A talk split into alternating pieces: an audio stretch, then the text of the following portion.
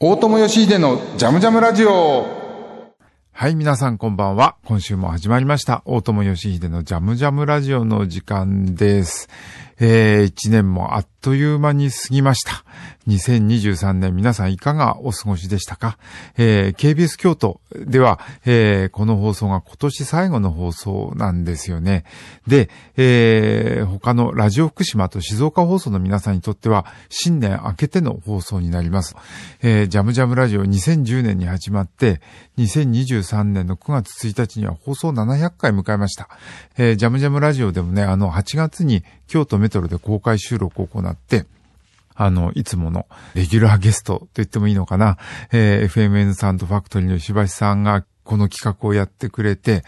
えーゲストにタブラ奏者のユザーンが出てくれたり、それから津山敦さんと長野智美さんのトラッドデュオが、えー出たりして、この様子、9月に2週にわたってジャムジャムラジオで放送しましたけど、聞いてもらえましたかね。えー、まだ、あれかな、ポッドキャスト版では残ってるかな ?3 ヶ月くらいポッドキャスト版残ってるので、ギリギリもう聞けなくなっちゃったかもしれませんけども、えー会場に来てくださった皆さん、ラジオに聞いて、聞いてくださってる皆さん、本当ありがとうございます。えー今日はね、もう、たくさん溜まっているメッセージ全部じゃないんですけども、お便りを読む特集にしたいと思います。えーここのとこね、しばらくお便り読んでなかったのでごめんなさい。え10月16日に、えお便りをくれた、静岡県のラジオネーム、たいまつさん。えー59歳の方かな、えーのお便りを見ましょう、えー静岡の SBS ラジオで毎週楽しく聞いております。ありがとうございます。えー静岡で聞けていることを本当に大変感謝しております。えーですよね。これ、なんか全国ネットっていうか、ちょっと変わった、な、なに、ネットで、今日、KBS 京都、京都が、えーメインステーションで、福島と静岡でやってるんです。以前熊本もやってたんだけどね。えーで、えー続きを見ましょう、松明さんの。えー個人の感想ですけど、大友さんが出演している NHKFM の番組よりも、こちらの方が好きです。ありがとうございます。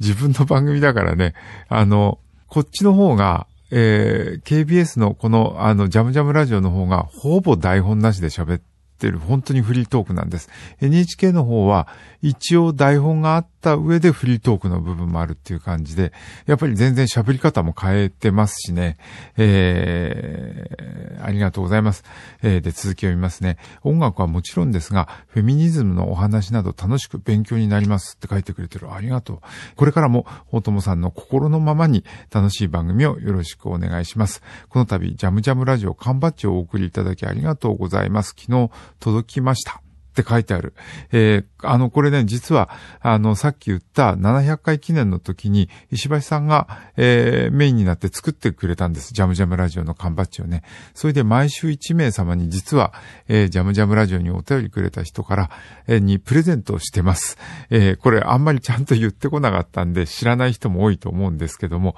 そんなわけで、えーメールアドレス、jam.kbs.kyoto、jam アットマーク kbs.kyoto で、えーメールなりお便りなり出してくれたら、えー缶バッジ当たりますのでね、えーなかなか素敵な缶バッジですよ。そうそう、フェミニズムの話っていうのが出ましたけども、あの、ここのとこちょっとあんまり話してなかったかな。えー去年特に話したかもしれない。コロナ禍の中で結構、えっ、と、フェミニズムの本をいろいろ読んで、あ、勉強しなきゃと思ってきっかけになったのは、えーこの番組でも以前言いましたけども、えー韓国の小説で日本語にも訳されてます。82年生まれ、キム・ジヨンっていう小説があります。えー、チョ・ナムジュっていう人が書いた小説で、これ文庫本も出てるので手に入りやすいと思います。あの、多分デジタルでも読めるんじゃないかな。翻訳したのは、えー韓国文訳の翻訳の第一人者でもあり、えーそれからすごく面白い批評文も書い書いている斎藤真理子さんなんですけども、この小説をたまたま読んだのがきっかけで、あの、フェミニズムのことそんなに僕詳しいわけでも何でもないのので、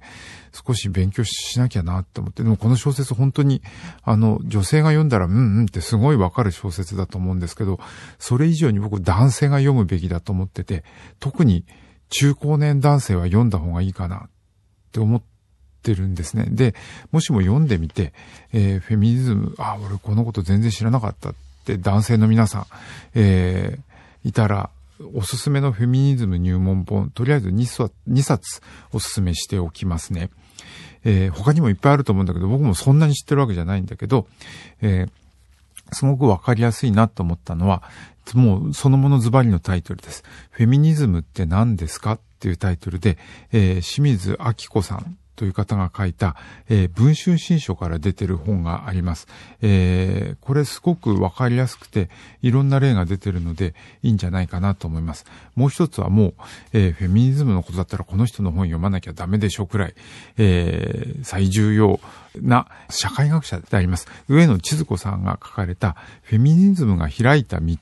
っていう、えー、本があります。これ NHK 出版の、えー、学びの基本っていうシリーズで、えー、出てる本で、これもね、とてもわかりやすくていいと思います。あと、高齢者の方には、これ文字がとても大きいので、え、すごくいいと思いますよ。あの、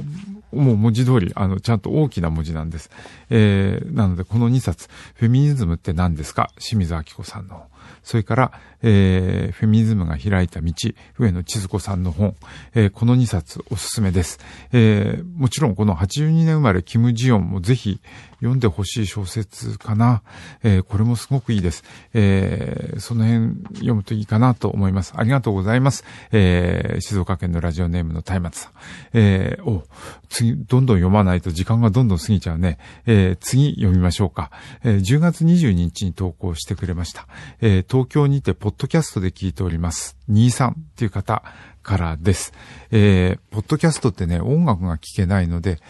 おしゃべりだけになっちゃうけども、えー、読みますね。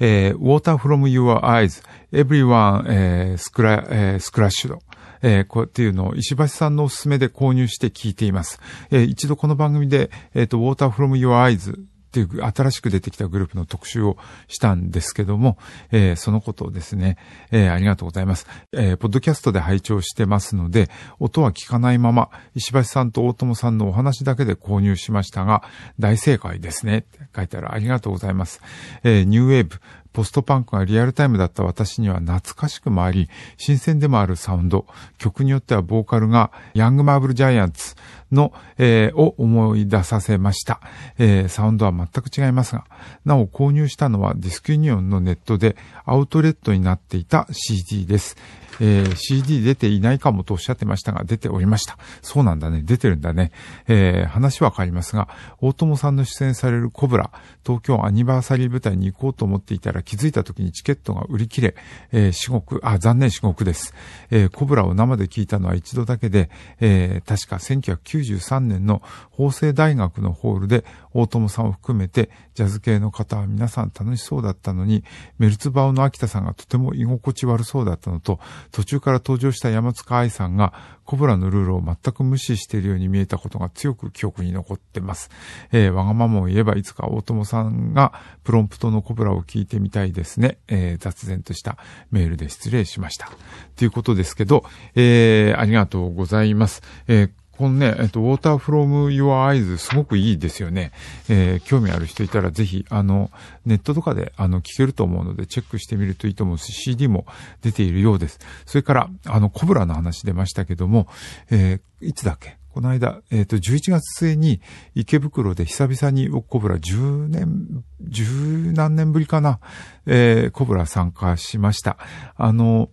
映画、ジョン・ゾーンの70歳記念で作られた映画三部作があるんですけども、そのドキュメンタリー映画です。その上映の際に、えー、映画館で行われたコブラだったんで、ちょっとコブラとしては不完全だったんですよね。コブラって本当は半円形になってみんなでお互いにサインを出し合いながらやるんですけど、映画館のステージで半円形になれなくて、一直線に並んでのサインだったので、遠くの人のサインが見えなかったりとかして、ちょっとコブラとしては、うんって思ったんだけど、でも久々にやって楽しかったったですね。で、あの、この兄さんが言っている93年の法政大学のホールっていうのは、これ学館ホールでやった、えー、コブラのことで、えー、っと、これ確か僕がメンバー集めたんじゃなかったかな。で、牧山光一さんがやっぱりプロンプターをやって、プロンプターっていうのは指揮者みたいな立場の人ですね。で、えっ、とミ、ュージシャンみんなが指揮をできるというかサイン出し合えるんですけど、それを、えー、中央で指揮者の位置にいる人が、えー、まとめるんですよね。だから指揮者が全権を握るというよりは、みんなが出したサインをどうやってまとめていくかっていう係の人がプロンプター。で、その人がサインを出して曲が進行していくというちょっと本当に面白い形の曲で、えー、僕にとってはもう、なんだろうな、ある種音楽の形のスタンダードというか、えー、一つのデフォルトなんですけども、ただこれ、あの、ジョン・ゾーンがね、昔80年代から90年代にかけては日本にすごいよく来てたんで、えー、これ見たり知ったりしてる人も多かったと思うんですけど、最近はもう全然日本に来る機会もなくなってしまったので、ヨーロッパやアメリカではジョン・ゾーンって今でもすごいビッグネームですけども、日本だとなんとなく彼の存在が忘れ去られてるようでちょっと残念だったんで、えー、70歳期間になんか紹介できたらいいな、なんていう思いもあって、えー、ラジオで特集したりもしました。でね、その法制でやった93年のコブラは、えー、秋田さん、居心地悪そうにしてたかな？お俺から見たらすごく、あの、えっ、ー、と、ルールの中でやるのはすごく大変そうだったけど、面白くやってたように思えたし、まあ、あの、この時飛び入りで参加した山塚愛さんとか、あと他にも、ジョンゾーンを含めて飛び入りで誰か参加して、マイク・パットンが来たような気がしたな。それはもうすごかったですね。本当に面白かった。あの、カオスみたいな感じになって最高でしたけどね。何百人も法政大学の学館ホールに来てたの、今でも覚えてますけどね。あの、で、僕自身がプロンプターをやったのも、こともあって、2010年だったと思うんですよね。線側でやったんですけど、それが僕がコブラをやった最後で、それ以降はやってなかったんですけど、あの、うーん、プロンプター難しいからね、この先やることもないと思うけど、えー、ただ、あの、ジョン・ゾーン、えー、のやってる様々なアプローチっていうのは、もし今まであんま知らなかった人がいたらチェックしてみると面白いと僕は思ってます。わ、この辺りでなんか曲書けようかと思ったけど、すごくメール読むの長くなっちゃったから、えー、いいかな。次に行きましょう。11月13日の投稿、えー、世田谷区にお住まいの鎌田さんからのメールです。えー、大友様、えー、石橋正次郎様、スタッフの皆様、こんばんは。先日嬉しいことにジャム、ジャムラジオのバッジが届きました。えー、バッグにつけて毎日持ち歩いてます。えー、本当にありがとうございました。ってあります。こちらこそ、あの、お便りくださってありがとうございます。えー、前回メールでお送りしたアマチュアンスペシャルビッグバンドのライブで、えー、訪れたくじの話もまだ全然書き足りないのですが、今回は、えー、スージャンの話を書きます。えー、スージャンというのはあれですね、えー、スペシャルビッグバンド、私のビッグバンドの、えー、メンバーのベースの、えー、河合忍さんがいる、あ、河合忍さんがかつてやっていたスーパージャンキーモンキーのことですね。スージャンって略すんだね。えー、スーパージャンキーモンキーです。えー、河合忍さんのホームバンドです。えー、僕は1968年生まれでギリギリビートルズ解散解散前に生まれることができました。ビートルズが好きで小学校1年で FEN の放送にかじりついているような子供でした。その後、YMO や RC サクセションの熱狂的なファンになり、僕も中学生の頃から音楽を始めました。高校生になり、木更木小春さん主催の楽団、ノイズに夢中になり、雑記作曲家の、えー、近藤達夫さん、の曲を聴くようになりました。近藤達夫さんも私のビッグバンドでキーボードを弾いてくれてます。大先輩です。えそして大学生になり、えー、同い年である小山田健吾さんのフリッパーズギターの登場に驚き、その後少し年下になるスーパージャンキーモンキーの登場にショックを受けました。二つのバンドとも大好きになりました。近藤達夫さんと、えー、忍さんと大友さんの三人だけでバンドを組めば、おそらくアマチャンスペシャルビッグバンドとは全く異なるバンドになるのではないでしょうか。想像するだけでワクワクします。えー、先日、忍さんほかスーパージャンキーモンキーの3人のメンバーがトークライブを行ったので駆けつけました。えー、当日は結成してからメジャーデビューするまでの3年間の出来事を、えー、当時の映像を流しながら3時間半かけて語り倒す内容でした。えー、今後も何回かトークライブを行い、たくさんの時間をかけて、スージャン、えー、スーパージャンキーモンキーですね、の歴史を語り下ろすそうです。そうなんだね。えー、彼女たちは20歳前後で出会い、えー、バンドを結成し、週に3回スタジオに入り、練習し、スタジオ代を稼ぐためにバイトをし、ライブをやれば、客0人のことも多く、それでもあちこちから評価を受けるようになり、パンクで有名なライブハウス、しびじびでライブを行いました。しびじびってニューヨークのライブハウスのことですね。えー、まだメジャーデビュー前のことです。えー、この日公開されたしびじびの、えー、映像の録音状態は悪いのですが、メンバーの演奏力はものすごく高いので、音質が悪くてもガンガン引き込まれます。えー、っていうようなことが、えー、いろいろ書いてあります。えー、これ確か、あれじゃないかな。あの、YouTube かなんかで見れるんじゃないかな。えーちょっと長いんで少し飛ばしますね。えー、2013年にアマちゃんが放送された、えー、され、劇版を演奏するバンドの中に忍さんがいることを知り、当時ひっくり返るほど驚きました。えー、あの大友さんのバンドに河合さんが、すげえな、すごいぞ。取り留めない、ない話で失礼しました。えー、僕も忍さんを見習って頑張っていこうと思いました。ということで、えー、河合忍さんへのお便りメールでした。えー、そしたらどうしようかな。えー、忍ちゃんの、ベースがガンガン聞こえる、えー、大友義秀スペシャルビッグバンドの、えー、最新作、去年出たアルバムで、ストーンストーンストーンってアルバムがありますけど、この中から、えー、戦う女子という曲を、えー、聞いてみましょうか。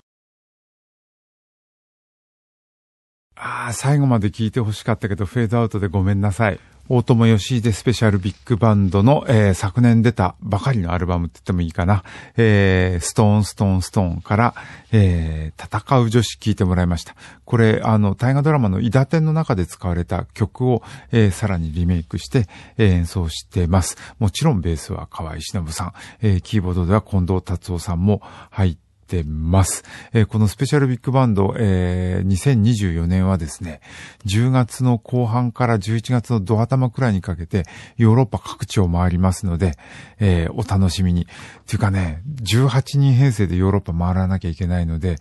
おそらくなんですけども、今だいぶ頑張ってるんだけど、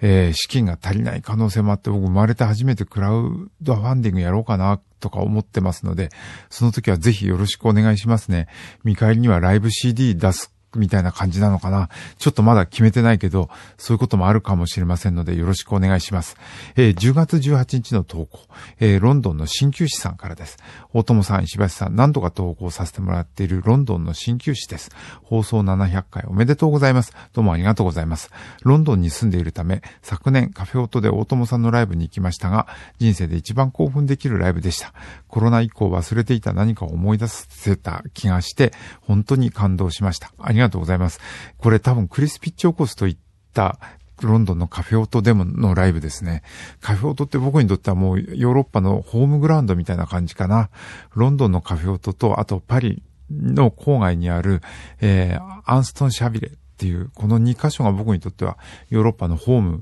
と言ってもいいと思います。もうそのくらいたくさん出ていて、そこの人たちには本当にお世話になってるんですけど、えー、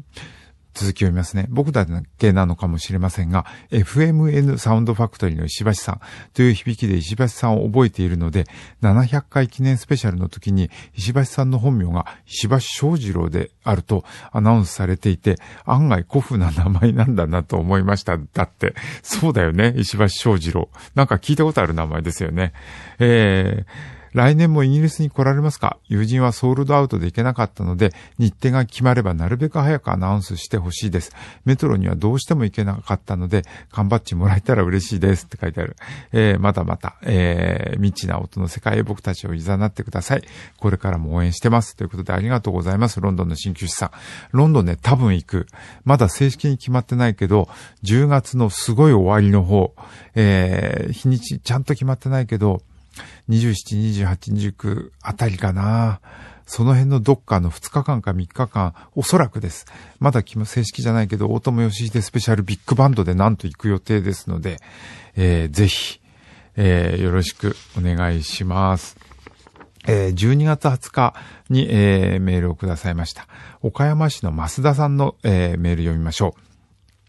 大友さん、小林ディレクター様、こんにちは。12月15日の放送のクリスマスソング特集、タイムフリーとポッドキャストで聞きました。ありがとうございます。えー、往年の名曲の数々楽しませていただきました。私にとっての思い出のクリスマスソングは、イーグルスの二人だけのクリスマスです。えー、このシングル版私が初めて買った、えー、レコードと記憶してます。えー、ちょっと長いので、えっ、ー、と、メールごめんなさい。中略、はしょりますね。えー、この時期、えー、アメリカの放送では、ハッピーホリデーとか、シーズンズグリーティングスと表記され、えー、メリークリスマスとは出てきません。何でもメリークリはキリスト教の挨拶なので、えー、ポリコレ的に放送では使えないのだとか、えー、のんきにメリークリスマスと放送で連呼するのは、日本が、えー、おかしいのか、はたまた大きな宗教戦争が過去に起きなかった、えー、この国の方が幸せなのか、そんなことも思い出したクリスマスソング特集でした。そうなんですよね。あのー、最近このこと言われるようになりましたけども、えー、日本だとね、結構無神経に、別にキリスト教徒でも何でもなくてもメリークリスマスって言ったり、デパートでクリスマスセールやってますけども、あの、世界はキリスト教徒だけではもちろんないし、えー、今現状を見ると本当に悲惨な戦争が宗教も、えー、無関係ではない形で起こっているっていうのもあるし、あの、特にアメリカだとメリークリスマスって言ってしまうと多数派の人の宗教を示してしまうので少数派の人の存在を、えー、ないがしろにするようなニュアンスもどうしても出てしまうので、えー、そういう言い方しないんですよね。日本みたいに、えー、だある意味日本ではそういう圧力がなくて幸せっていうのもその通りだと思うんだけど、ただ、あのやっぱり世界的な現状を見ると、えー、そのことを僕らも考えた方がいいなと思いながら、やったこの間のクリスマスソング特集でした。えー、とはいえね、あの、あの、その時も言ったけど、20世紀に作られたクリスマスソングの魅力の、えー、にはなんていうのかな、あの、素晴らしさを聞いちゃうと、ついついメリークリスマスって言いたくなっちゃうってだこのあたりが文化の怖さだと僕思っていて、あの、すごくいい文化が必ずしも正しい思想を背景に持ってるとは限らない。別にクリスマスソングが正しくないって言ってるんじゃないですよ。ただ、そのあり方とか存在の仕方は、えー、変わってくるというか、その時代の中で見え方が変わってくる中で、ものすごくよくできた作品とか文化をどう見ていくかっていうのは、えー、常々僕らは考えなきゃいけないし、えーだからといってすごく排他的になるのも良くないし、協情的になるのも良くないし、原理主義になる的になるのも僕は良くないなとは思ってるんです。その辺のことはだからとてもあの注意深くあらねばならないなって思ってってます。えー、そんな感じで、えー、岡山県の、えー、増田さんからのメールでした。あの、ジャムジャムラジオの収録も追っつかないで、深夜に自宅のスタジオでやってて、今も、えー、そんな感じで自宅で収録してるんですけど、ちょっと自分でもびっくりしてんだけど、忙しすぎて口が今日回ってないよね。本当にこんなんでいいのかと思ってるんだけど、表に出てる仕事だけじゃなくて、表には出てないけど、別に違法ってことじゃないよ。あの、公表できない仕事も結構してるんです。あの、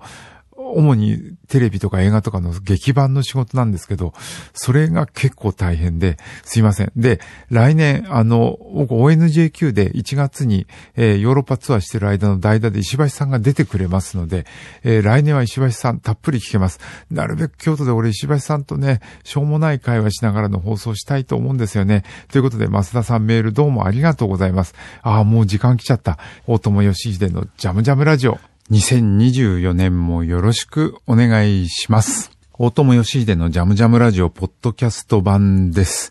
えー、ということで、本編でも言いましたけども、ひたすら忙しい1年間、特に後半は、忙しかったないや、今もその忙しい渦中の最中で、実はこれ収録してる明日からピットインの 4days8 連続コンサートが始まるんですけども、いや俺持つのかなってくらい、あの、いろいろ他にもやることがあって、でもまあ幸せなことですよね、こんなに。あの、コロナの時期に、あの、いろいろやれなくなった時のこと考えたらね、演奏できるうちだと思ってるけど、でも気をつけないと体壊しちゃうからね、本当に、あの、気をつけようと思ってます。来年はもう少しゆったりしたペースでって、これ毎年言ってるかな。ゆったりペースでやれればいいなと思ってますけども、皆さんにとっての2023年はいかがだったでしょうか毎年思うんだけど、この年の終わりで区切りをつけて、前の年はどうだった、今年はどうだったでしょう来年はどうこうっていうだけどね、その通りやれたこともないし、なんかその期間が来たから言ってるだけってとこもなくもないけどね。えー、今年そうだな。今年、2023年ね、あの、やっぱり大きかったのはコロナで止まってたのが海外と再びお付き合いできるようになったってことかな。この間 NHK のラジオで高橋健一郎さんと話した時に3つ今年のエピソード話してくれって言われて、1つ目は坂本龍一さんが亡くなったこと。もう1つは福島で、えー、コレクティブオーケストラを始めたこと。で、最後の1つが、あの、本格的にまた海外との交流が始まり出したって話。をするつもりだったんだけど、とても時間がなかったんで、本編の中にその話を込めたりしたんですが、あれ生放送なのでね、あの、やっぱり、えー、もうこれ、いつもこんなこと言うから、もう聞き耳たこだと思うけども、体が動くうちに、本当に、あの、海外との様々な交流しておかないと、そのうち行くの嫌になっちゃうんじゃないかと思ってて、えー、で、まずはヨーロッパの方の扉から再び再開しましたけども、本当はね、これももうたびたび何度も言ってるけども、アジアの様々な国、日本もアジアですけどもちろん、あの、僕にとっては縁の深い韓国とか中国、台湾、えー、シンガポール、マレーシア、インドネシアってあたりの扉が再び、えー、との交流がね、再び活発になっていけばいいなと思うけど、前みたいにはいかないと思うけども、とりあえず1月の24日には、韓国で、えー、リュウハンキルとオッキュンリーとライブやる予定で、で、3月にはシンガポールに行って、えっ、ー、と、ユエンチーワイと、えー、レコーディングする予定でいたりします。そのくらいかな。なんか少しずつしか扉は開かないけど、で、9月に、クリスピッチオコスが日本に来る予定なので、その際に、えー、ヨーロッパ、あ、ヨーロッパじゃない、えっと、アジアのいろんなとこ一緒に回れたらいいねって話はしてるんですけど、なので、もしこれ、これ、ポッドキャスト版聞いてるアジアの人いるかな？しかも日本語が通じる方。これ聞いていたら、ぜひ、あの、企画してくれると嬉しいですけどね。日本の方でも、あの、もし、あの、ぜひっていう人がいたら、あの、日程と、あとは金銭的な、えー、条件が合えばどこにでも行きますので、えー、クリスピッチオコスと日本とアジアを9月、えー、2024年の9月の前半にはいろいろ回ろうと思っています。えー、そんなわけで、ちょっとポッドキャスト版、今回短くてごめんなさい。本編でいっぱい喋ったのでね。ということで、えー、2023年もどうもありがとうございました。そして2024年も、えー、よろしくお願いします。えー、皆さんの健康も、えー、祈っております。自分自身も健康であろうと思ってます。えー、ということで、えー、24年もよろしく。